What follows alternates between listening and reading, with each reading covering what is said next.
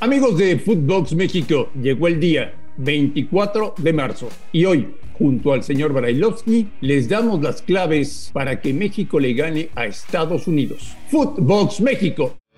Footbox México, un podcast exclusivo de Footbox. Amigos de Footbox México, un placer saludarles. Jueves 24 de marzo. Hoy, México-Estados Unidos. Es un día importante para el fútbol mexicano. Y el señor Brailovsky, seguro de que México va a ganar. ¿O no, Russo? Buen día, sí, sí, la verdad, la verdad estoy convencido. No, bueno, seguro, seguro murió hace muchos años.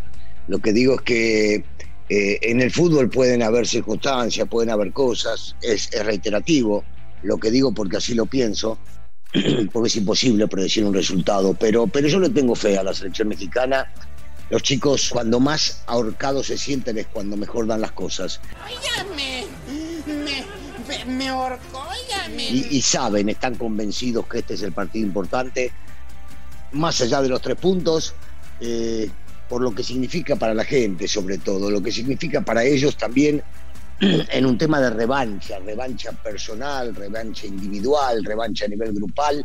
Eh, no se pueden dar el lujo, ninguno de los integrantes, eh, de los dirigentes, del cuerpo técnico, de los futbolistas, de, de, no ganar contra Estados Unidos después de haber perdido tres partidos, hayan sido dos de Morondanga y uno de eliminatoria, eh, este lo tienen que ganar. Y yo confío en el futbolista, y yo confío en el mexicano, y yo sé que van a dar absolutamente todo. Y te digo más. Anda pues. Van a jugar bien, Marín. Hoy México va a jugar bien. ¿Qué es jugar bien? ¿Qué es jugar bien? Eh, dominar el juego prácticamente durante lo que dure, los 90 o 90 y tantos minutos. Eh, jugar a lo que saben, que es salir jugando, hacer correr el balón, eh, llegadas por los extremos, movimientos constantes, eh, creación de jugadas, llegadas al arco rival, defender bien en la pelota parada. Eso es jugar bien para el equipo mexicano. Y yo estoy convencido de que desde el 1 hasta que termine, hasta que pite el árbitro, los chicos se juraron, se perjuraron que iban a hacer absolutamente todo para No, sí estás muy optimista, ¿eh? Sí, sí, sí, sí lo estoy. Sí lo estoy porque me ha tocado estar en la cancha jugando con futbolistas mexicanos, la mayoría de ellos eh, consagrados, grandes figuras. Me ha tocado estar desde la parte de la dirección técnica viendo cómo se comporta el futbolista mexicano en momentos de ahogo. Eh, me ha tocado estar desde la tribuna viendo también el comportamiento y yo digo, estos son los partidos que le gusta al futbolista mexicano. Cuando está todo en contra, cuando la gente no cree en ellos, cuando todos piensan de que el favorito es el rival, menos yo, ¿eh? yo no pienso que el favorito es el rival, y entonces es cuando sacan todo y dicen, ah, ¿no era que ustedes decían esto? No lo estoy diciendo que lo van a decir con palabras, lo van a decir con trabajo en la cancha. Te quiero hacer algunas preguntas. ¿Qué hubiera pasado en Barcelona si el Tata pierde cuatro partidos consecutivos con el Madrid? ¡Queda despedido! No, bueno. Le meten una patada, ¿sabes dónde? Y lo echan. ¿Qué hubiera pasado en Argentina? Pero pará, pero pará, pará.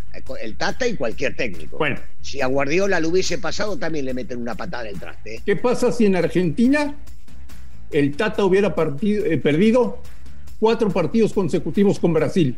Pero le metieron una patada en el culo, Marín, pero si Bilardo le pasaba eso o a Menotti también y fueron campeones del mundo. En la Argentina no se permite perder con Brasil menos cuatro partidos seguidos. Este, y, y, lo mismo pasa en el fútbol mexicano y lo mismo pasa en el fútbol mundial. Por eso te digo, cuando me metes al Tata solamente como si fuera el Tata, me parece que es injusto, injusto. Cualquier técnico que hubiese dirigido a la selección, perder cuatro partidos contra, viste, Estados Unidos está cabrón. Este, en la Argentina contra Brasil está cabrón. Y en cualquier lado. Pero si hoy pierde el Tata, yo creo que no lo van a correr. Yo también, es cierto, es cierto. Ahí coincidimos. Lo que pasa es que vos estás otra vez yendo, yendo esta charla a lo negativo. ¿Por qué pensar y si pierde el Tata? ¿Y por qué no pensar y si gana la selección? ¿Y si gana el Tata? Y si ganan los muchachos y si juegan bien, ¿por qué siempre pensar en lo negativo? ¿Qué? ¿Qué, qué, qué, qué te hace pensar en lo negativo, Marín? Ya, ya tenés edad, ya tenés edad para pensar en todo positivo. Y si después lo positivo que pensamos no se da, y lo hablamos, lo discutimos, pero pensemos en positivo. ¿Va a ser un buen partido? ¿O va a ser muy concacafquiano lo de hoy? No, no, no, no, porque de, ambos lados hay buenos futbolistas y, hay talento y, yo creo que hay más virtudes que defectos. Entonces, por momentos íbamos a ver un partido trabado, donde van a haber pataditas, donde se va a cortar el juego, donde no se va a regalar absolutamente nada, pero por el otro confío en que se va a imponer sobre todo, sobre todo la calidad del futbolista mexicano por sobre todas estas cosas y vamos a poder ver situaciones de riesgo eh, que son las que estamos anhelando, ¿no? Y después que se concrete. ¿Firmarías el empate? Ni loco, pero ni loco, Marín. O sea, nunca firmo un empate, nunca firmo un empate de futbolista, de técnico, menos, menos cuando quiero que, que, que gane la selección mexicana, ¿no? Y menos cuando local en el Estadio Azteca. A ver, Marín, jugar en el Estadio Azteca, en el templo mayor del fútbol mundial, no podés negociar el empate, no Después las circunstancias de juego te pueden llevar a decir, bueno, no nos dio para ganar, no perdemos. Pero de entrada en mi casa, no, yo salgo a ganar, no firmo nada. Habrá 20 grados centígrados si tanto te interesa el partido, ¿por qué no sacrificas dinero y el rating y lo pones a las 12 del día? Yo me imagino que tendrá que ver con un motivo económico y televisivo, porque volvemos a lo mismo, Marín. Sí, sí, es cierto. Eh, eh, a lo deportivo en este caso debería imponerse, siempre debería imponerse. A lo económico, aunque lo económico es importante en el fútbol. Pero no, no, no, no pidamos que esas cosas ocurran porque, porque no van a ocurrir, no van a ocurrir. Sí, y, y agregale a esto que muchos de los chicos que juegan tampoco este, son del país. Y entonces el hecho de acostumbrarse a la altura este, y a los momentos difíciles también les lleva un momentito, aunque dicen, dicen, ¿no? Que el cuerpo de cada uno tiene esa memoria que le hace más fácil recuperar enseguida el tiempo vivido. A ver, Russo, dame la fórmula. ¿Cómo se le gana a Estados Unidos? Siendo paciente e inteligente no, te, voy a, priorizar ciertos puntos, ¿eh? no cometiendo ningún error en la cuestión aérea, sobre todo cuando Estados Unidos tiene tiro libres o corner en contra tuyo. Punto clarísimo. No volver a caer en esa de que tenemos la pelota y con eso ganamos. No. Profundizar. Si vos profundizás, si vos llegás por los costados, si vos generás el uno contra uno, le podés ganar a Estados Unidos. Es muy simple la fórmula, Marín. Concentración en tu área sobre todo y después crear situaciones que sea con paciencia, tranquilidad y entendiendo que tenemos que agarrar y crear el uno contra uno desequilibrante por los costados para que luego se defina. Porque todo el mundo habla, no, el uno contra uno por los costados, hay que llegar por los costados. Mira que los goles se hacen por el centro. ¿eh? Los goles se hacen adentro del área, la mayoría de ellos. Entonces, sí, creamos la situación de uno contra uno, pero tenemos que llegar adentro del área dos o tres futbolistas. ¿A qué jugadores de México quieres ver? Eh, Raúl, el Chucky, a Vega, a Carlitos Rodríguez que anda en un momento bárbaro. Quiero ver a Herrera, porque Herrera ha recuperado un nivel bárbaro en Atlético de Madrid. A Edson, por supuesto. Eh, quiero que Ochoa sea esa muralla que me recordó en Brasil eh, y que después en varios mundiales ha salvado a la selección mexicana. Y, a ver cómo anda Arteaga, porque Arteaga se puede ganar el día de hoy la titularidad por mucho tiempo más. Hoy en la noche, a la afición, ¿se le puede olvidar el año pasado? Y les podés hacer olvidar, o por lo menos por un ratito, que no piensen en ello, que no piensen lo que pasó anteriormente. Y, sería, sería afortunado si, si se puede llegar a lograr eso solamente se lo, se lo pueden llegar a hacer olvidar eh, con fútbol, con fútbol eh, y goles en la cancha. Si te invitan al estadio a ver el partido, ¿irías o prefieres verlo en la televisión? Mirá, depende. A ver, te la hago clara. Si me invitas vos, no, no voy, lo veo en televisión. ¿No vas? No, no, no voy, no voy. ¿Por qué? ¿Por qué? Por televisión. Si me invita tu hermana, voy, por supuesto. Por eso. Pero si te invito yo, ¿por qué no vas? Porque, porque no, porque lo tuyo, lo tuyo es todo así, todo el tiempo es buscarle la quinta pata, ser negativo, vas a ver cosas eh, y le vas a buscar la contra. Si alguien tiene un centro y lo cabecea mal, va a decir, ese no puede jugar al fútbol.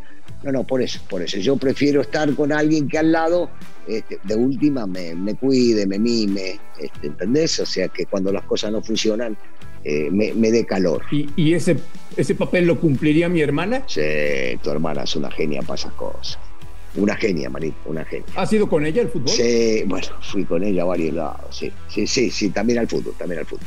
Sí, la pasé muy bien, muy bien, muy lindo la pasamos. Russo, A ver, Sí, papá. ¿está domesticada la afición que va a entrar hoy al Azteca?